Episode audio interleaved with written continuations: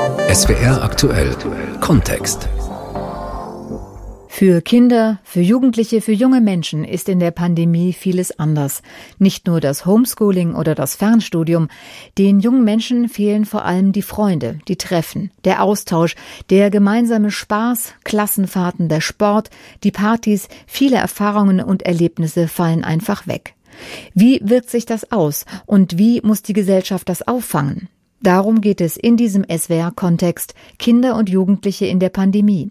Wie erleben sie die Corona-Zeit? Am Mikrofon Vanja Weingart. Die Studie Jugend und Corona der Bertelsmann Stiftung aus dem März 2021 liefert alarmierende Zahlen. 61 Prozent der Jugendlichen in Deutschland fühlen sich infolge der Pandemie teilweise oder dauerhaft einsam. 64 Prozent sprechen davon, teilweise bis deutlich psychisch belastet zu sein. SWR-Moderator Sebastian Frisch hat mit Antje Funke von der Bertelsmann Stiftung über die Studie gesprochen. Als erstes hat er sie gefragt, was in der Studie sie besonders betroffen gemacht hat. Also besonders betroffen gemacht haben mich eigentlich zwei Punkte. Der erste ist, ähm, dass die jungen Menschen ganz klar gezeigt haben, wie stark sie durch die Corona-Krise belastet sind.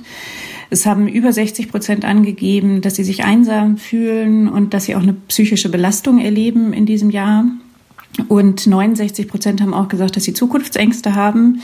Das sind sehr hohe Werte und diese Werte sind noch mal höher, wenn die jungen Menschen sich auch noch finanzielle Sorgen machen müssen. Das ist so dieses eine Thema, was ich sehr wichtig finde. Und das zweite ist, dass die jungen Menschen auch zurückgemeldet haben, dass sie sich von der Politik eigentlich gar nicht gesehen fühlen. 65 Prozent haben im November angegeben, dass ihre Sorgen von der Politik nicht gehört werden. Im April waren es noch 45 Prozent. Das heißt, dieser Wert ist auch höher geworden und dieses nicht gehört werden führt mit Sicherheit auch dazu, dass die Jugendmenschen sich einfach ein bisschen ohnmächtig fühlen. Was sagen denn die Jugendlichen? Also was ist ihnen da wichtig im Moment? Also ihnen wäre es sehr wichtig, dass sie nicht in Schubladen gesteckt werden, weil häufig haben wir in der medialen Darstellung entweder, dass junge Menschen als Regelbrecherinnen gesehen werden, die sich nicht an die Corona-Regeln halten und das stimmt so nicht. Die allermeisten halten sich an die Regeln genau wie in anderen Generationen auch. Und die jungen Menschen wollen auch nicht darauf reduziert werden, dass sie eigentlich nur Schülerinnen oder Lernende sind. Sie möchten eigentlich vielmehr, dass tatsächlich gesehen wird, äh, welche Sorgen und Ängste sie sonst noch haben, auf was sie sonst alles verzichten müssen aufgrund von Corona. Das sind die ganzen Freizeitaktivitäten, Feste, die auch unwiederbringlich irgendwie nicht nachgeholt werden können, wie ein 18. Geburtstag oder auch eine Abi-Feier.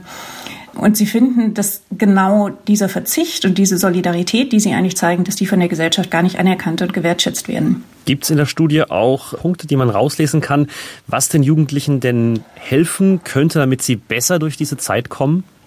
Also die jungen Menschen fordern ganz klar ein, dass sie gerne beteiligt werden möchten, dass sie gerne gehört werden möchten. Also in vielen der Freitextantworten in der Befragung kommt zum Beispiel, dass sie sich darüber ärgern, dass genau über Themen, die sie äh, betreffen, wie Schule und so weiter, eigentlich immer nur Erwachsene gehört werden und dass sie überhaupt nicht gefragt worden sind, wie es ihnen eigentlich geht, was sie bräuchten.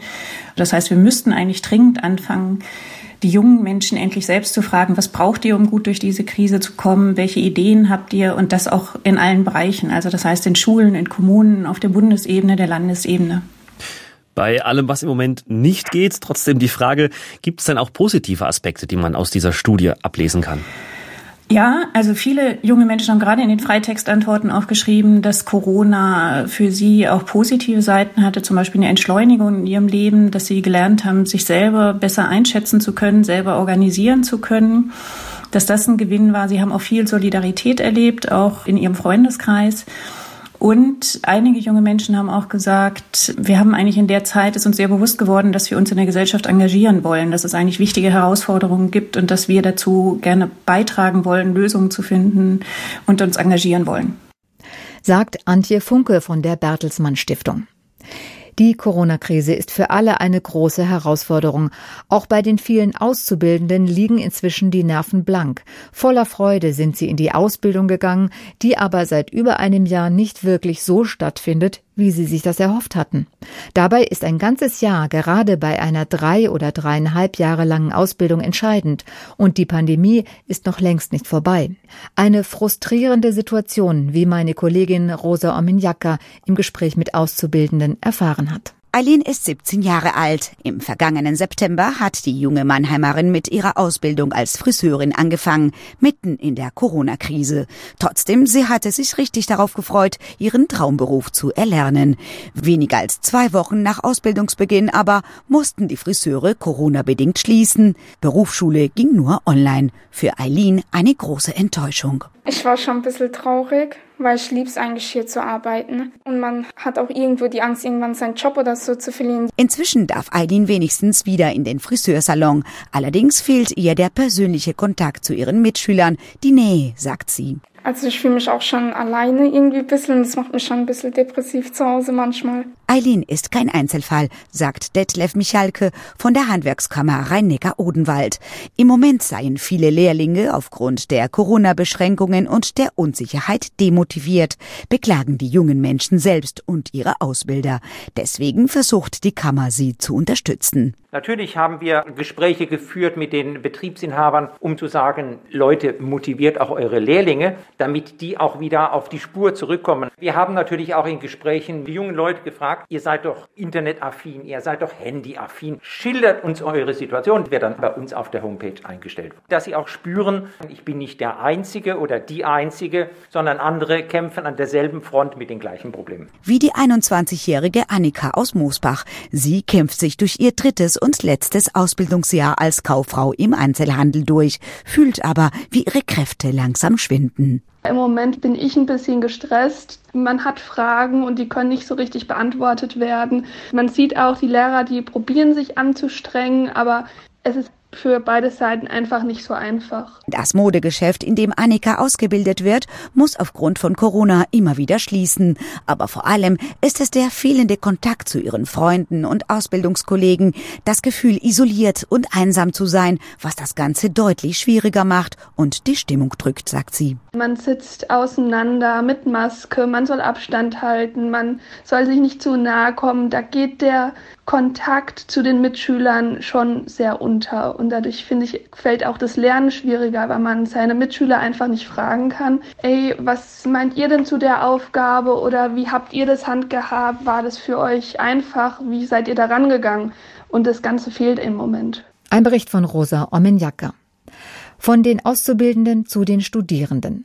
Für viele hieß es monatelang Lernen, Schlafen, Essen und Leben alles in einem Raum.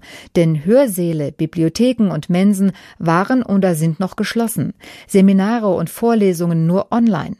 Um sie zu unterstützen, hat das Studierendenwerk Heidelberg ein Beratungsangebot gestartet. Das Referat gegen Einsamkeit. Stefanie Lai berichtet.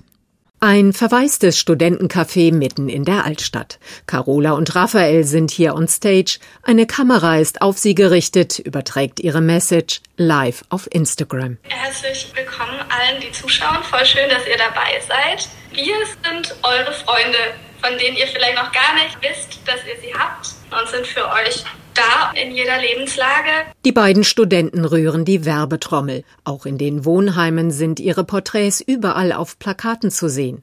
Sie werben für ein neues Angebot, das Referat gegen Einsamkeit. Zielgruppe Studierende, denen das Leben im virtuellen Dauermodus zu schaffen macht, so wie diesen jungen Heidelbergern. Man wacht auf, lockt sich ein, schaut sechs Stunden in den Bildschirm, denkt sich, jetzt ist eigentlich Feierabend, aber man sitzt immer noch im gleichen Zimmer, ist wirklich nicht schön.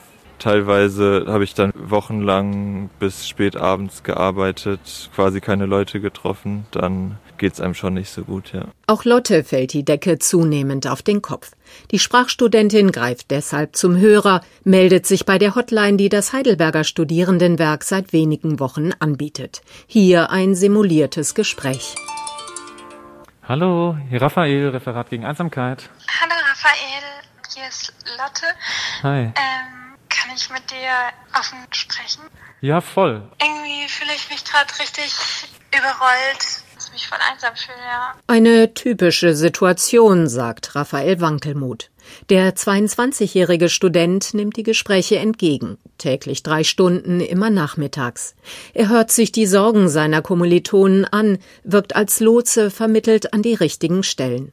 Etwa wenn Anrufer finanzielle Probleme plagen oder aber die depressive Stimmung überhand nimmt. Je nachdem, wie das Anliegen ist, telefoniere ich mit den Leuten, Wenn die Leute aber sagen, hey, mir fällt dir die Decke auf den Kopf, kannst du mal vorbeikommen, dann gehen wir gemeinsam irgendwie auf Abstand spazieren und dann gucken wir gemeinsam, dass es einfach wieder besser läuft. Mit seiner Kollegin entwickelt Raphael auch neue Formate. Digitale Spieleabende etwa oder das virtuelle Kaffeetrinken.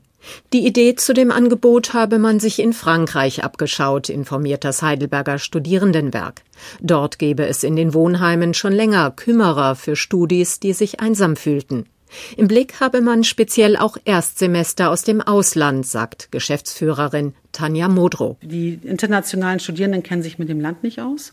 Sie kennen die Gesetze hier nicht, sie kennen die Verordnungen nicht, gerade in der Pandemie nicht. Und das ist ein großes Problem. Also diese Studierenden müssen wir unbedingt dabei unterstützen, dass sie hier bei uns im Land gut ankommen können. Ein Bericht von Stefanie Lai. Gibt es eine Generation Corona? Werden Kinder und Jugendliche ihr ganzes Leben lang durch diese Monate oder vielleicht auch Jahre der Pandemie geprägt sein? Noch weiß das keiner, aber Psychologen und Psychiater beobachten viele Veränderungen und haben viele junge Patientinnen und Patienten. Über das Thema hat SWR-Moderatorin Magdalena Knöller mit Michael Huss gesprochen. Er ist Kinder- und Jugendpsychiater an der Uniklinik Mainz. Herr Huss, schauen wir doch mal auf die betroffenen Kinder und Jugendliche die zu Ihnen in die Klinik kommen, sind das denn seit der Pandemie mehr? In der ersten Welle waren wir überrascht, dass in allen Bereichen die Fallzahlen abgefallen sind und in der Kinderpsychiatrie konstant geblieben sind, also gleich hoch. Insofern sind es nicht mehr geworden. Aber schon in der zweiten und dritten Welle sahen wir dann, woran das gelegen hat nämlich dass tatsächlich eben eine vermehrte Nachfrage gegeben ist und auch unter bestimmten Gesichtspunkten. Also es hat sich so ein bestimmtes Muster herausgebildet. Wie sieht dieses Muster aus, das Sie erkennen konnten? Das Muster ist erstmal durch eine gewisse Hoffnungslosigkeit und Frustration bei Jugendlichen insbesondere ausgeprägt, die beispielsweise auch sagen, ah, wozu soll ich denn jetzt noch in die Schule oder die Selbstentwertung auch betreiben. Ich sage jetzt mal so ein depressives Muster aber auch soziales Rückzugsverhalten natürlich haben. Und was wir jetzt in letzter Zeit auch immer wieder doch deutlich gesehen haben, ist eine Zunahme der selbstverletzenden Verhaltensweisen.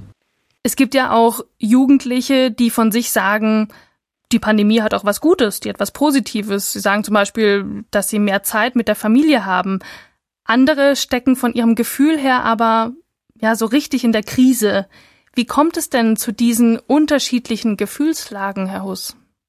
Also mir ist es ein großes Anliegen zu betonen, dass nicht alles nur schlecht ist. An, an Corona und auch Jugendliche oder Kinder durchaus auch äh, positive Seiten dieser Lage abgewinnen können. Sie hatten es schon gesagt, der, die Zeit für die Familie, aber auch, ähm, ich sage jetzt mal, dass man mehr draußen macht, mehr im Garten ist.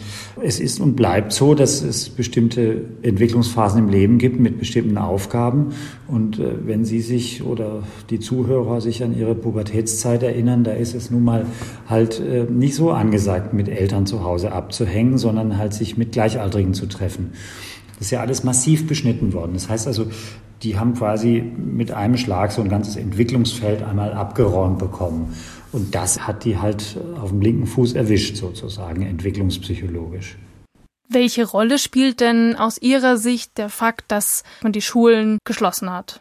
Eine erhebliche Rolle spielt die Schließung der Schulen, weil Schulen sind zwar offiziell ein Ort, in dem man lernt und sich akademische Fähigkeiten und Fertigkeiten aneignet, aber zu großen Teilen ist es eben auch ein soziales Lernfeld, ein Interaktionsforum, wo eben auch sowas wie Persönlichkeitsentwicklung stattfindet. Das bricht natürlich weg. Also ich bin selber Vater von vier Kindern und unsere Kinder hatten das relativ schnell drauf, wie man äh, nebenher noch am, am Handy rumdattelt oder wie wenn man, wie man so tut, als ob man interessiert äh, in seine Kachel da guckt. Also das hat tatsächlich in keiner Weise eine Ersatzfunktion für die aufregende und wichtige Interaktion zwischen Menschen geführt. Also da ist ein erhebliches Defizit entstanden und ich glaube, das ist auch der Grund, warum diese Altersgruppe davon so stark betroffen war. Wer trägt da aus Ihrer Sicht die Verantwortung? Ich glaube, das ist ein, ein, komplexes Geschehen und wir würden Unrecht tun, wenn wir jetzt die Politik oder die Schule oder die Infektiologen oder den Herrn Drosten oder wen auch immer die Regierung dafür in die Verantwortung ziehen. Ich glaube, der erste Fehler ist, wenn man sagt, der war schuld oder da, den zieht man jetzt in die Verantwortung. Ich glaube, man hätte früher die Bedeutung der echten Interaktionen vielleicht berücksichtigen müssen und nicht nur immer die Wirtschaft. Die war ja von Anfang an recht im Fokus. Aber rückblickend ist man immer schlauer als in der Situation. Also insofern bin ich da sehr zurückhaltend, was die Verursachungseinschätzung anbelangt. Welche Möglichkeiten sehen Sie jetzt aber auch zu handeln? Also was braucht es jetzt aus Ihrer Sicht am allerdringlichsten für die Jugendlichen? Ich freue mich, dass es da Initiativen gibt, um auch das Wissen wieder aufzuholen. Aber noch wichtiger finde ich, dass man eben auch Möglichkeiten der sozialen Interaktion und des Austausches über diese Zeit gibt. Ähm, die müssen ja jetzt wieder ins Training kommen, in das interaktive Training. Wie geht man mit anderen um und äh, wie entwickelt man sich selbst? Und das braucht eben auch Zeit. Es geht jetzt nicht nur darum, dass die jetzt lernen, ihre mathematischen Defizite auszugleichen. Also ich würde, wir mal, sowas wie ein soziales Lernfeld mir da schon wünschen, auch kompensatorisch. Sagt Michael Huss. Er ist Kinder- und Jugendpsychiater an der Uniklinik Mainz. Und das war der SWR-Kontext. Kinder und Jugendliche in der Pandemie. Wie erleben sie die Corona-Zeit? Am Mikrofon war Vanja Weingart.